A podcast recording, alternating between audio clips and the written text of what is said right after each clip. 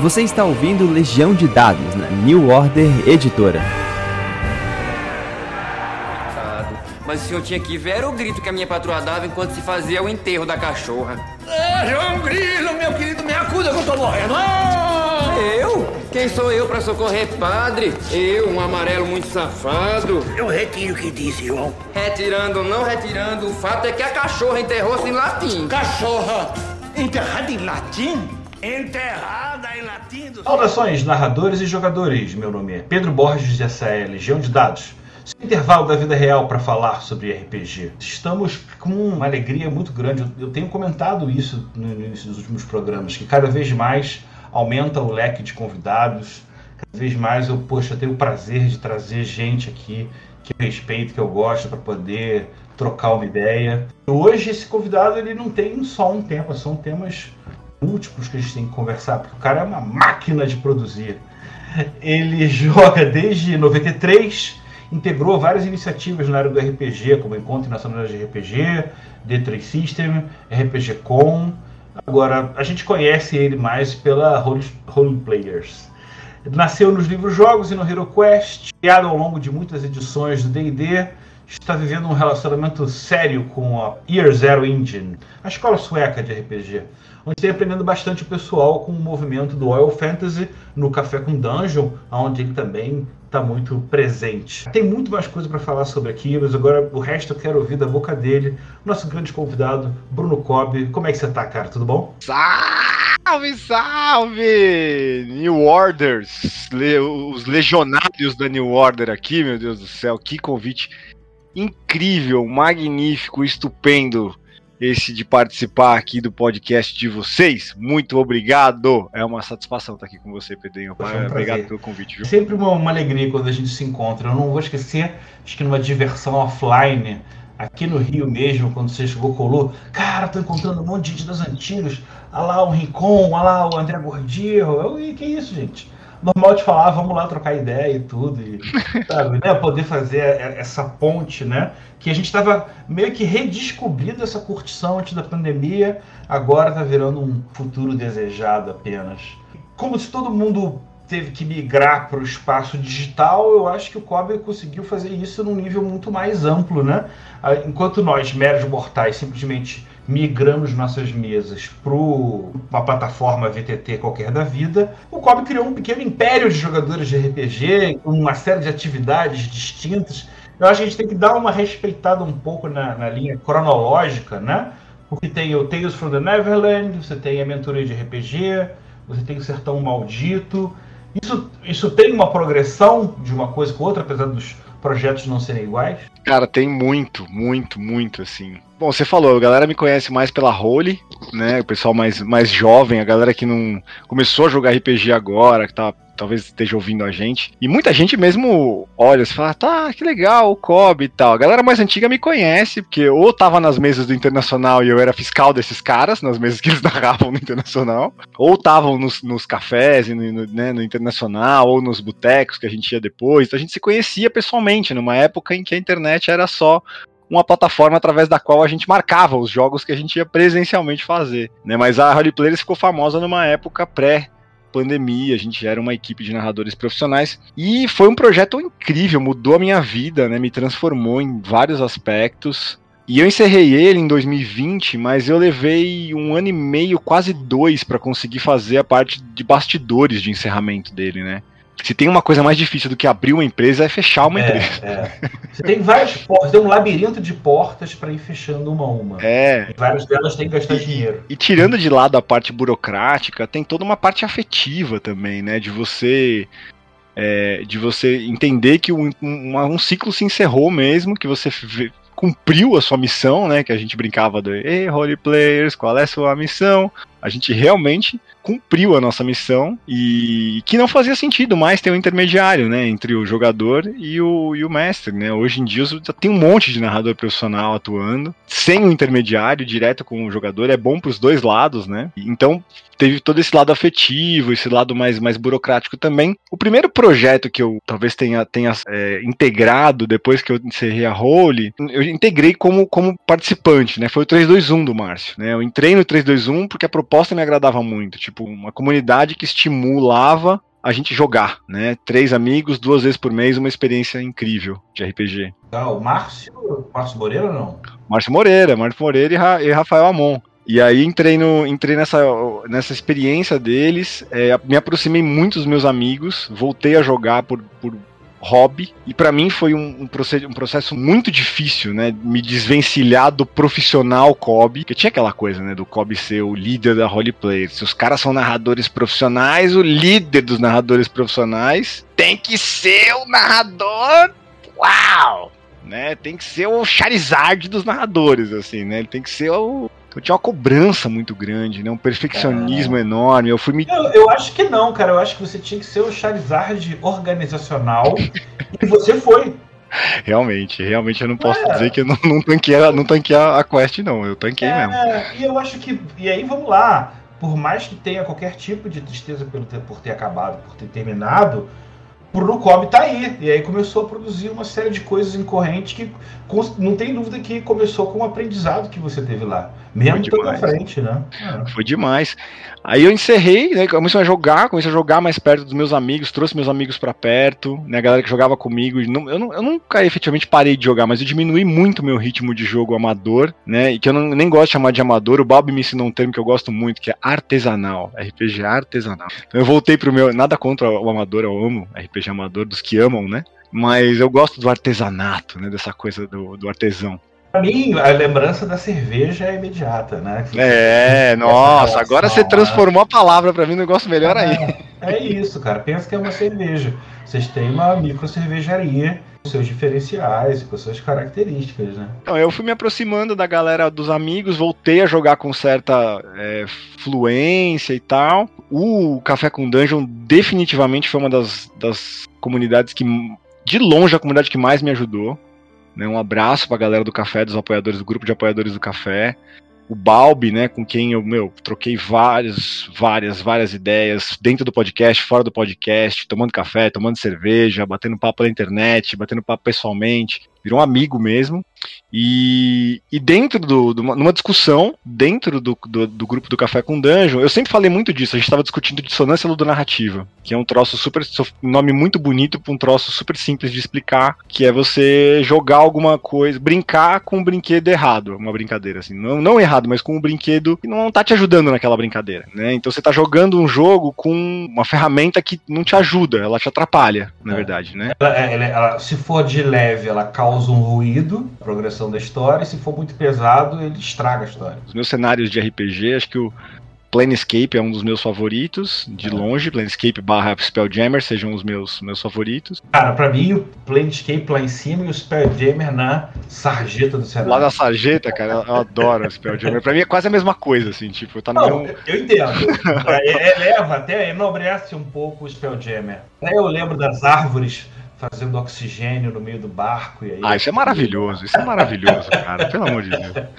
Você tem que tá, é que você tem que estar tá com a substância correta para jogar o Spell Jam. Eu falo isso bastante. Eu, eu, eu fiz as pazes com o D&D. O D&D parou de tentar me enganar de que é uma fantasia medieval me dizer que é D&D. Então, tudo bem. Aí um monte de coisa que eu reclamava, as pedras todas na minha mão, caíram, porque disseram, não, o mundo é assim e é jogado desse jeito. Então, aí do lado de Spelljammer, assim, muito de perto seguido, tem Ravenloft, né? Então as discussões de Ravenloft, cara, me tomavam, a gente tava discutindo e eu sempre, depois que eu comecei a conhecer, eu saí da bolha do D&D, né? É uma bolha, não dá pra dizer que não é. Eu saí da bolha do D&D, eu olhei para aqueles meus primeiros anos de D&D e falei, cara, que desperdício que é jogar D&D, jogar Ravenloft, Raven com com D&D, né? Com AD&D. Que desperdício que dissonância ludonarrativa, né? E aí foi uma tremenda discussão em cima disso, e aí me perguntaram. Ah, mas qual você acha que é melhor e tal? Isso foi puxando um assunto, puxa outro, puxa outro, e começou. Aí entra lance de, de quinta edição, as, tem as minhas, muitas críticas, né, com relação à quinta edição. E um dos assuntos que a gente estava discutindo era sobre um suplemento de quinta edição, que na minha opinião é um dos melhores suplementos, sei lá, que eu já pus as mãos até hoje, que é o Neverland, que é uma aventura para. Ele fala que é para quinta edição, mas é mentira, não é. Aquilo ali é BX. né?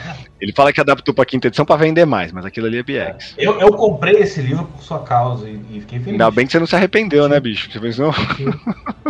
Podia ser, ué, tudo bem, ó. Mas você gostou, não é incrível? O livro é uma, é uma obra de arte, cara. Ele é, ele é totalmente autocontido e você realmente pode aplicar ele em qualquer. Qualquer cenário. Aí né? é uma obra de arte, um- uma referência em pesquisa, uma referência em estruturação, em design, em arte. O cara é um, um acabamento gráfico, o livro não é impecável. E aí eu também falei pra ele, falei, ah, eu tava afim de mestrar Neverland, tava, tava numa pegada de X-Crawl, e aí caiu nessa discussão do pior coisa seria jogar Neverland em quinta edição, né? E aí começamos a discutir qual seria o melhor sistema. E aí eu caí em mim, que pouco tempo atrás eu tinha descoberto nesses jogatinas com os amigos, nas jogatinas com o pessoal do, do- da galera mais próxima, esses foram meus amigos mesmo, não foi nem 321, nem no na comunidade do Café com Dungeon. Eu tinha jogado Tales from the Loop.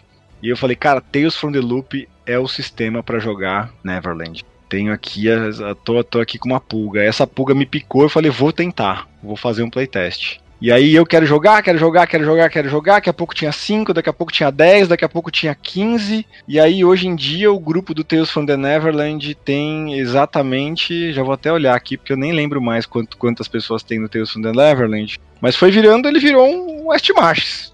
Tecnicamente ele virou um multimesa, tem 38 pessoas no grupo. Contando, tirando os bots, vai, tem dois bots, acho que um bot de transcrição e um bot de dado. Tem 36 pessoas no grupo, contando comigo. Que eu fazia efetiva, exatamente o mesmo modelo né, do, do Ben Robbins lá. Eu bebi um pouco no modelo do Ben Robbins de multimesa, que ele chama de West Marches, eu não gosto muito desse termo, então eu chamo de multimesa. Que é né, nada mais é do que você, mestre, fala pra galera: ó, pessoal, a sessão vai durar tanto, eu vou abrir a sessão nesse horário. Nós vamos começar nesse ponto e terminar nesse ponto. E aí joga quem pode naquele horário. Você não tem grupo fixo, né, para jogar. Foram. Eu vou pegar quantas mesas foram. E aí nasceu Tales from the Neverland, né? Que é um West Marches de Tales from the Loop dentro de Neverland. Foi, eu, eu já estava numa busca sobre sistemas que evitassem violência, sistemas que evitassem é, é, combate, sistemas em que a aventura não fosse focada em violência, que não fosse focada em conf... que os conflitos fossem muito mais aventurescos, muito mais é, como é que eu vou dizer, menos violentos do que do que a gente está acostumado. né? A gente normaliza, normatiza a violência, né, de uma certa forma. Assim, eu já estava em busca disso. O Tales from the Loop me trouxe isso. E eu fiquei muito feliz em, com o resultado do, do projeto. Assim, a gente fez uma temporada inteira né, de Tales from the Loop com essas pessoas. Foram cinco mesas, uns- com três horas cada uma, deu acho que umas 15 horas de jogo por aí, mas a gente ficava mais duas, três, às vezes quatro horas depois do jogo, comentando sobre a experiência de contemplação, de como é que aquilo tinha sido transformador. Cara, sangramentos de todo, sangramento narrativo, né? De, de um, de um, uma intensidade muito poderosa, assim, uma galera chorando em mesa de, de, de, de catarse.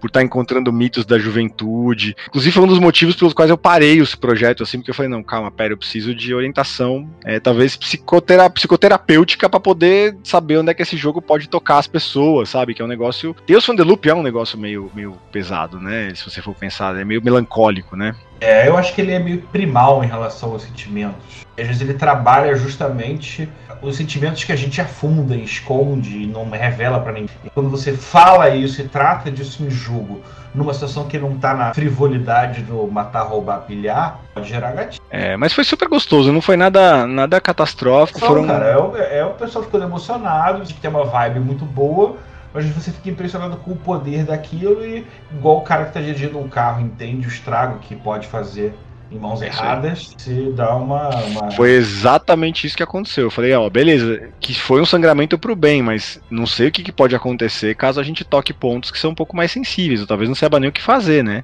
Caso aconteça, então dei uma seguradinha. West Marches, é, o estilo West Marches, todo mundo agora brinca um pouco. Samuel mexe com o Ark, eu já fiz o, o Raso da Catarina já uma temporada também nesse estilo West Marches.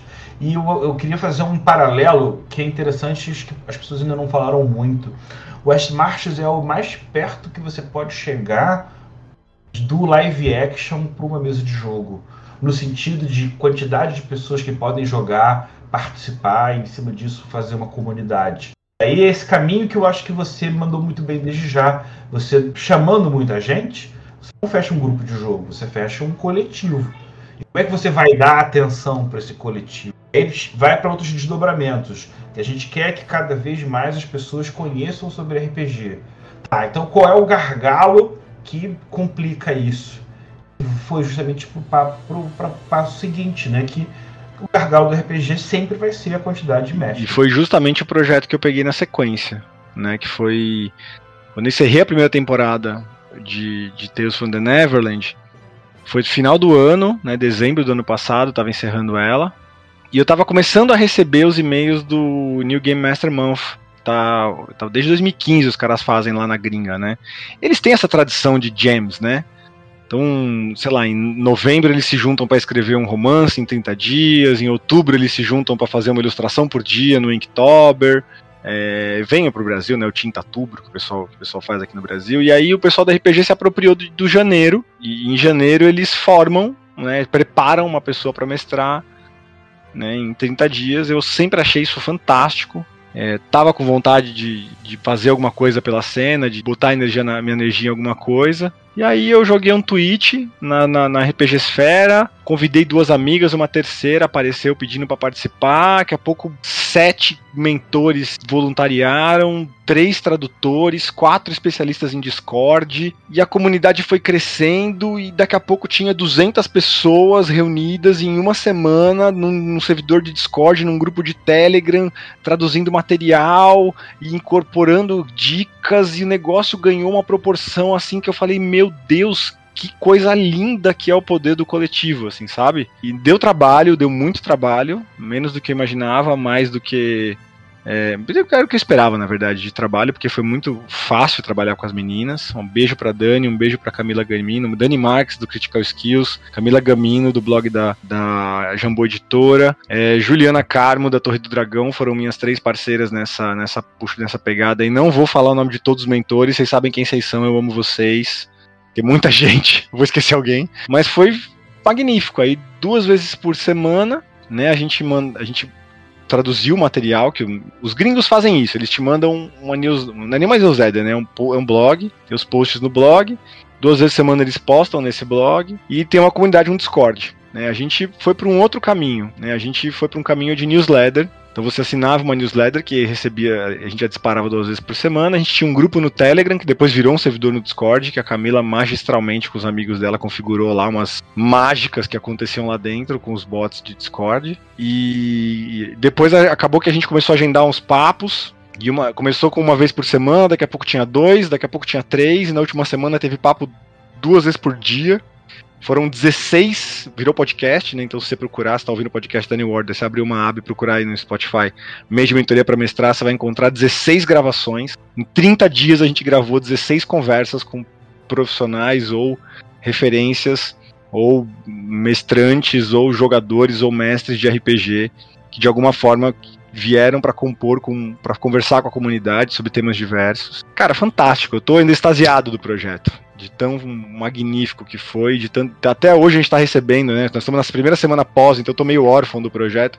Galera mandando foto dos jogos, tá mestrando, da preparação. Ainda mais agora que tá rolando o Verão da Lata, né? Que é o. Estamos no meio do Verão da Lata, que é o evento do pessoal. É, nós estamos gravando exatamente entre a mesa que eu mestrei do Cordel na parte da tarde e o jogo que o Kobe vai fazer agora na parte é. da noite. Né? A gente vai estrear a segunda temporada de Beer Gotham, que foi outro projeto que eu me envolvi e esqueci de falar. Que antes de pegar o Tales from the Neverland, eu entrei como mestre em Beer Gotham, convidado pelo Balbi, né, que também é o West Marches dele, do cenário dele lá. A gente encerrou a primeira temporada no fim do ano passado e estamos abrindo a segunda temporada hoje de Beer Gotham, com muita novidade, várias coisas legais. Eu vou deixar os links com o Pedrinho para vocês colocar no, na descrição, né, no, no, na, no Spotify, nas referências Vou deixar o link, se você quiser entrar no grupo onde a gente organiza as mesas para ver a próxima temporada de Tales from the Neverland quando sair, o link do grupo para você acompanhar e ver as mesas da segunda temporada de Beer Gotham para você jogar e o link para você assinar o, a lista do mês de mentoria para mestrar que 2023 já, já tem data marcada. A nossa primeira reunião de preparação já tem data marcada em novembro. É. Já. Durante esse mês vocês ensinaram quais sistemas mesmo? Cara, isso foi muito louco porque a, os gringos fazem isso há seis anos anos, né? E eles têm seis trilhas. Hoje, esse foi o sétimo ano deles. E eles têm seis trilhas de jogo né? Que começaram com três, chegaram a seis. A gente aqui no. Eu brinco que o Brasil é o país do RPG, ninguém me leva a sério. Mas a gente, no primeiro ano de, de projeto aqui, a gente teve sete trilhas de jogo. E só não Aqui qualquer teve. coisa a gente bana e frita. Então sempre vem, vem mais alguma coisa. Bota cream cheese, né? Nutella, mistura alguma coisa maravilhosa. E só não teve mais porque a gente segurou o reggae. A gente falou, gente, calma, vai dar trabalho. E então foram. Foi Alien, da RPG, da New Order, inclusive. Abraço, Anésio. Abraço, Manjuba. Teve, teve chamado de Cutu, da New Order também. New Order tava, ó, em peso no, no, no, no mês de mentoria pra mestrar. A gente teve Blades in the Dark, da Buró, que é o, o meu coraçãozinho também adoro, tem um lugarzinho no meu coração. Teve Dungeon World, da Secular Games. Teve Forbidden Lands, da Sagen.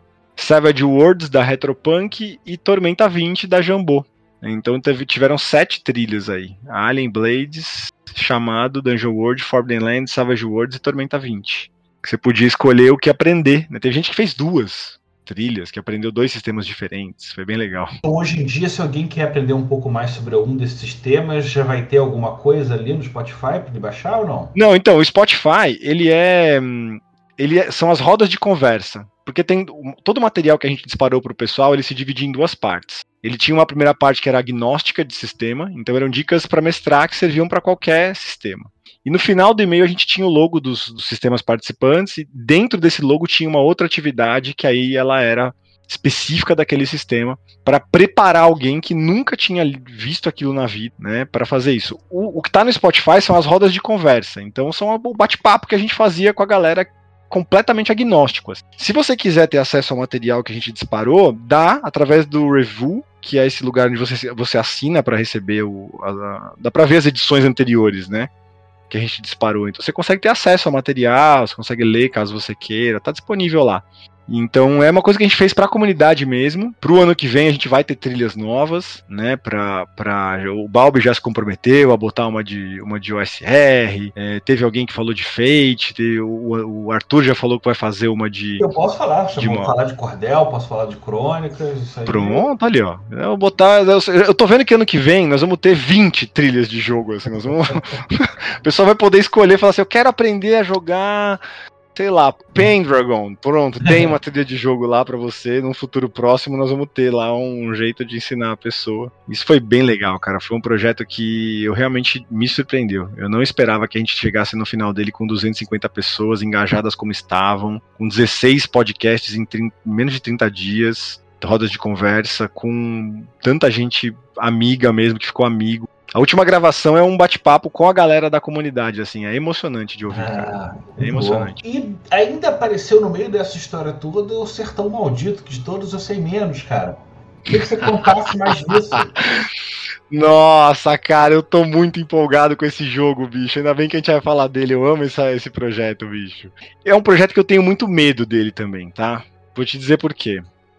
É, o que, que é o Sertão Maldito? Eu, eu namoro Forbidden Lands desde 2018.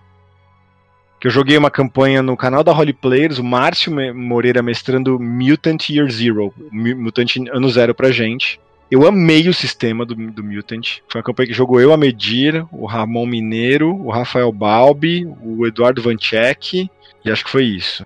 Jogamos, e aí uma vez eu encontrei o Balbi, que eu, eu vira e mexe eu encontro, encontro o Balbi aqui em São Paulo. Eu tô andando em lugares aleatórios, eu rolo um D20 de encontro aleatório, cai o Balbi. Aí eu tava andando na rua assim, subi na Paulista, o Balbi tava vindo. Aí eu, ah, Balbi, beleza, ele beleza e tal. Aí eu falei pra ele, cara, tô jogando um negócio e tal, achei ele mu- muito legal, é pós-apocalíptico, o sistema é lindo. Eu queria muito que tivesse um negócio parecido com isso pra fantasia medieval, que é meu sistema, meu, meu gênero favorito. Ele tava debaixo do braço com o Forbidden Lands. Ele falou, ah, tá aqui, ó. Me entregou o livro.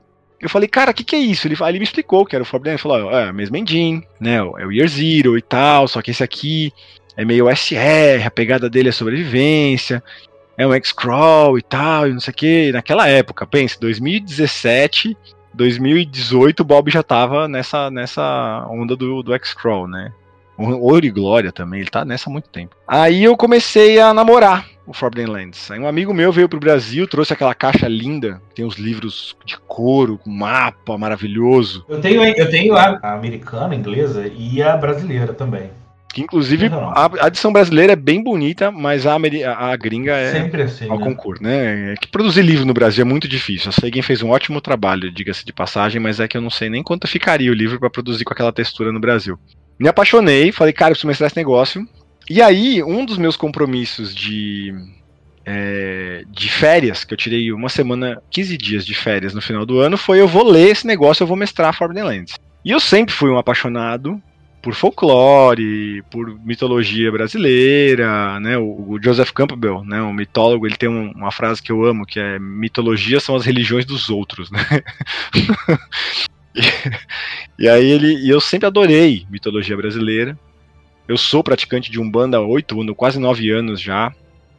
É, sempre passei minhas férias de criança no interior, na chácara da minha avó, ouvindo história na fogueira. É, fui apoiador nível Master Blaster do, do, do Cordel, porque, meu, é, que é isso, sabe, que eu gosto de ver. Verdade, Kobe é um padinho do projeto. Eu sou um padinho e sou com, com gosto, assim, do, do, tô devendo um personagem, inclusive, pro Pedrinho ainda. Aí eu joguei Desafio dos Bandeirantes, né? Na época, na, nas épocas do que o Ricon. Foi o Ricon, acho que escreveu o desafio, né? O Ricon, o Flávio Ribeiro e o Klink. Isso, Klink. Então na época do. Joguei o desafio. Joguei o Áureos do Rei, que é outro projeto que eu amo de paixão, que também é mitologia brasileira. É, joguei Bandeira do Elefante, também é maravilhoso, né? Um Sertão Trevoso também, se eu não me engano. Esse eu não conheço, quero conhecer o Sertão Trevoso. É, dá, depois a gente dá uma olhada ali no. Então, sempre namorei essa coisa aí. Tordesilhas é um que eu tô, tô namorando, já tô tentando comprar, não consegui, comprei na Amazon, a Amazon não me entregou, tô falando com o autor pra ver se ele me manda pelo, né, uma, uma unidade e tal. Então eu tô namorando isso faz um tempo, e aí que quando eu li o Forbidden Lands, eu terminei de ler o livro do jogador e o livro do mestre nas minhas férias, eu olhei aquele negócio e falei, meu, será que eu quero mestrar mais um jogo de fantasia medieval com mitologia eurocentrada, eurocêntrica? Eu acho que não, eu acho que eu quero mestrar um treco com mitologia brasileira e eu acho que dá para adaptar isso aqui. Eu acho que eu, eu acho que eu, com pouco esforço eu consigo adaptar. Né, com o meu repertório, que eu tenho já um pouco. E ao mesmo tempo, como eu falei, eu tenho, é um projeto que eu tenho medo, porque eu sou um homem branco cis hétero classe média, né? Então a chance de eu cometer alguma barbárie é, de preconceito nessa minha adaptação é monstruosa, né? Então eu faço com muito cuidado, lendo tudo que eu posso ler, consultando pessoas. Eu sei que é isso, eu, eu, escrevo o cordel, eu sou carioca, né? Uma das coisas que, que, que, facilitam pra gente é que o, o nordestino ele tem uma característica agregadora por natureza, talvez por serem nove estados colados uns nos outros, você tem uma aceitação, que você tem uma agregação maior. Que se for pro sul, você vai ter justamente o contrário. Então, eu nunca me senti prestigiado, nunca tive sofri preconceito, só recebo apoio. As pessoas cada vez mais vêm, me agradecem, é, tem uma relação emocional junto com o jogo, porque sempre tem um parente. Cara, provavelmente 20% dos personagens das pessoas que apoiaram para ter um é baseado no pai, no avô, num parente. Então é muito legal a gente poder botar essa carga. Fora que o sertão ainda tem um aspecto do sebastianismo, né? Que é um culto meio que arturiano, mas voltado para os portugueses, é, ele tem uma pegada que, que, que puxa muito para o medieval. O, a ideia do coroné ser um tipo um rei, um lorde, e no final das contas são os homens que fazem as leis numa terra remota, acaba sendo tudo muito parecido. No Cordel eu ainda acrescento que o Império, o medieval, é muito pós-apocalíptico do inverno, do fim de Roma. Né? Assim como o cordel ele vem das ruínas dos engenhos da época do Império. Uma tentativa de fazer com que no interior se plantasse muito cana. E aí, em função das secas, que são esses períodos de estiagem que duram muito tempo, até se descobriu que tem uns ciclos, 3 a 12 anos, de tempos em tempos, o Império, com a chegada da Nova República, abandonou o interior o sertão ele tem muito isso, de casas grandes, abandonadas. Parece que alguém muito poderoso investiu naquilo ali, depois não investe mais. Trabalhar justamente essas associações são fantásticas, porque você tem aquela sensação de estar em casa, é comum quem quer jogar uma fantasia medieval, mas ao mesmo tempo inserindo elementos brasileiros diferentes, coisa pelo qual você nunca jogou. O Sertão também tem uma coisa muito boa, que ele não tem vergonha de inserir elementos de drama e de comédia. Isso é, é delicioso. Você, você, pode botar uma pilha e rir no meio de uma sessão, às vezes mesmo se tratando de uma coisa trágica, sem sair do clima. Eu, dei, eu tive o privilégio de morar né, no sul da Bahia por, por seis meses. Meus sogros, né, são de lá, então as férias que eu passei lendo Forbidden Lands foi no norte da Bahia, quase né, em Aracaju, quase de Sergipe. Então é um lugar que eu amo visitar, amo conhecer. Tô lá pelo menos uma vez por ano, se não duas como turista e já tive, já fui morador daquele lugar. Realmente é um lugar de muita riqueza cultural, é muita beleza. E eu tô falando do Nordeste aqui, mas a gente tem Nordeste, tem o Centro-Oeste, é, tem o Norte, Centro-Oeste. Né? E isso é que é assustador, né, cara? Um milhão de histórias fantásticas que a gente não conhece. A gente sabe a história lá do, do porra, do, das Você sabe falar o idioma do elfo da Escócia, da Malásia, e, e se perguntarem para você o que é uma pinguari, muitas vezes você não sabe responder. É. Né? Se perguntarem pra você o que, que é a, a cobra d'água, você não sabe responder, né? Se perguntarem. Cara, e é a louco. Do Cisso, né? É, pois é, pois é. Infelizmente nós temos pessoas que ainda, né, confundem onde é que Padre Cícero nasceu, infelizmente, né? E pessoas. Caraca, Pernambuco, né? Pois é, tão perto uma coisa da outra, né? Vamos falar de coisa boa. A ideia do sertão, então, do sertão maldito, é você fazer uma adaptação dos elementos do Forbidden Lands do sertão brasileiro. A ideia seria meio que fazer uma releitura das tabelas, inserindo elementos locais? Isso, na verdade, o que, que eu fui fazendo? Aos poucos, eu, eu li primeiro toda a mitologia do, do mundo. É, Forbidden Lands é um jogo que se trata, o, o Balbi fala isso e eu gosto de repetir também, de arqueologia narrativa. Né, a, a pira do, For, do Forbidden Lands é você descobrir, desvendar as lendas. Né, e eu falei, cara, isso tem tudo a ver com folclore brasileiro. Né, as pessoas amam folclore, elas amam desvendar as lendas, o que tem por trás das lendas. Se eu conseguir transcrever isso para uma fantasia brasileira, né, brasílica, brasileira, e aí, totalmente despretensioso, eu fui fazendo algumas correspondências. Vamos trabalhar junto nisso, cara. Mês que vem eu vou escrever o Cordel dos Rumores. é justamente isso. Vamos fazer isso de duas mãos aí. Eu Demorou. Te, eu te dou uma pá de ideia, tu me dá uma pá de outras. Vai ser incrível. A gente faz um monte de tabela maneira, sem ideia ruim no meio. Que da hora. Eu peguei a campanha básica, né, do, do Lands, chama Expurgo do Corvo. Eu dei uma repaginada usando folclore, né, tirei elementos da, da, que eu não gostava, coloquei elementos que eu, que eu achava que funcionava bem, e eu carinhosamente agora gosto de chamar o meu Expurgo do Corvo de Despacho de Urubu, né? Despacho do Carcará. Despacho de Urubu, né? Porque o nosso, nosso comedor de, de carniça aqui do, do Centro-Oeste é o Urubu, né? E aí o que eu fiz foi trocando, eu fui, eu transformei as ascendências, né? Em vez de você ter elfos, anões, meio elfos, eu tenho, é, eu não tenho humanos, né? Eu tenho estrangeiros, eu não tenho, eu tenho indígenas, eu tenho negros, eu tenho mestiços, eu tenho diabos, né? Eu tenho lupinos, que são a raça do, do Forbidden Lands mesmo, e aqui no Brasil eles fazem todo sentido, né? Porque a gente tem o lobisomem aqui. Tem os duendes, né? Que também são os gnomos, os diabretes, né? Que também são os Exus Mirins. E aí, dependendo da, da ascendência que você tá, eles têm nomes diferentes, né? Então, os diabos, eles são chamados Anhangás entre os indígenas, Exus entre os negros, é, os lupinos são chamados de Niguará entre os indígenas e, e, e Cocó entre os, os negros, né? E eu fui fazendo essas, levantando essas coisas, fazendo acepções as profissões, é, eu não tenho druidisas, eu tenho juremeiras, tenho pajés, tem o Babalorixá, se eles forem negros, ou Yalarixás. Tem o xamãs ou curandeiros, se eles forem mestiços ou diabos. Né, eu não tenho ginetes, eu tenho vaqueiros, né? eu tenho boiadeiros, né? Se você tiver, se você for, for do, do, dessa profissão, eu não tenho guerreiros, eu tenho jagunços, como vocês têm no, no, no, no cordel também. Se ele estiver entre os indígenas, né? Ele vai ser cacique ou amazonas. Se ele estiver entre negro, ele é amogum ou onija né, um alfa entre os lupinos, e assim por diante. Então eu fui fazendo as correspondências de ascendência, de profissão, de lugar. E para quem está ouvindo isso, está achando que é um universo muito complexo, às vezes desnecessariamente grande, ele é construído da percepção dos personagens para o passado. Então, aquilo que você acha desnecessário para entrar, não entra. Você sempre vai aprofundar na história do passado a partir daquilo que os jogadores se interessarem, que é o que importa, né? É, meu amigo, e depois que a gente aprendeu a falar o idioma dos elfos, qualquer aprofundamento é raso. Perto do Klingon, né? Que você pode aprender no Duolingo se você quiser, né? Ou do Quênia, que você pode aprender por lá também. Isso aí, nós somos um bando de tapuias. É isso aí. Tapuia é o nome que eles davam para os indígenas que não sabiam a língua mãe em Guarani. Era tipo conhecido como os outros, o resto. É o resto. A gente é todo tapuia. Cara, queria muito agradecer a sua presença. Bom, a gente deu uma pincelada legal. Acho que aqui a gente destaca que talvez até vire o nome do programa seja a mentoria de RPG.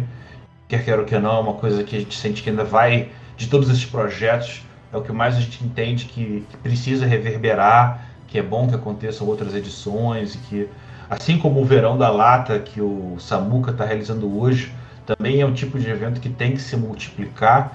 O mercado do RPG, já que todo meio que, apesar dele ser muito nichado, todo mundo foi pro gargalo do, do, do remoto, né? De podcasts, vídeos de YouTube e tweets da vida. E ali está todo mundo se encontrando de novo, né?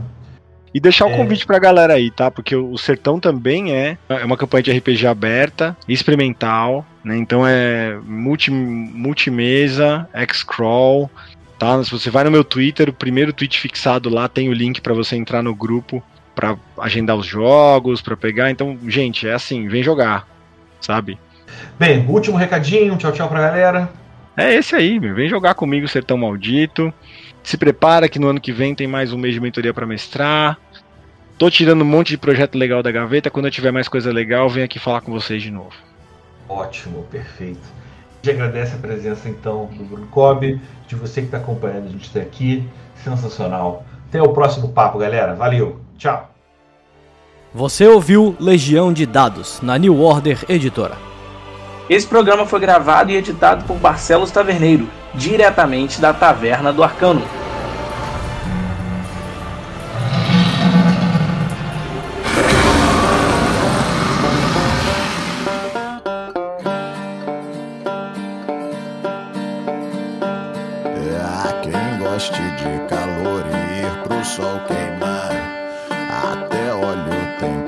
Passe pra se bronzear. Não me importo e nem faço disso um julgamento. Mas seu ideal de vida